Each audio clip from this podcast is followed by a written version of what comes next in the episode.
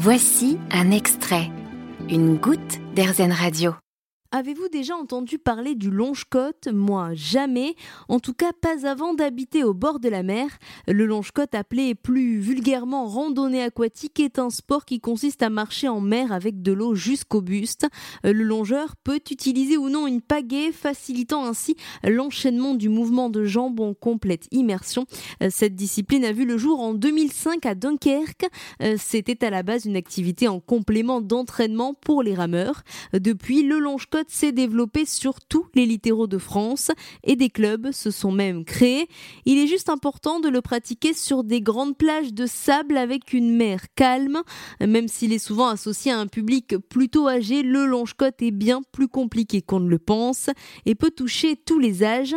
La preuve, Marion, 26 ans, est devenue une adepte sur ces plages bretonnes. Ce qui me plaît, ça va être déjà bah, de retrouver mes amis et de pouvoir euh, profiter de ce temps-là euh, dans l'eau. Nous, l'eau, c'est quand même assez important en Bretagne, euh, c'est presque vital, je dirais. Et euh, ce qui va me plaire, c'est de faire du sport sans vraiment m'en rendre compte, parce que bah, il y a tout cet environnement qui fait qu'on fait du sport sans vraiment s'en rendre compte. C'est souvent le dimanche matin, entre copines, on, se rejoint et on va à l'eau, par tout temps, et euh, même en hiver. Il faut juste bien se couvrir avec une combinaison, des gants, des chaussons, et c'est parti.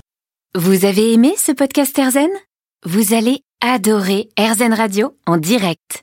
Pour nous écouter, téléchargez l'appli AirZen ou rendez-vous sur airzen.fr.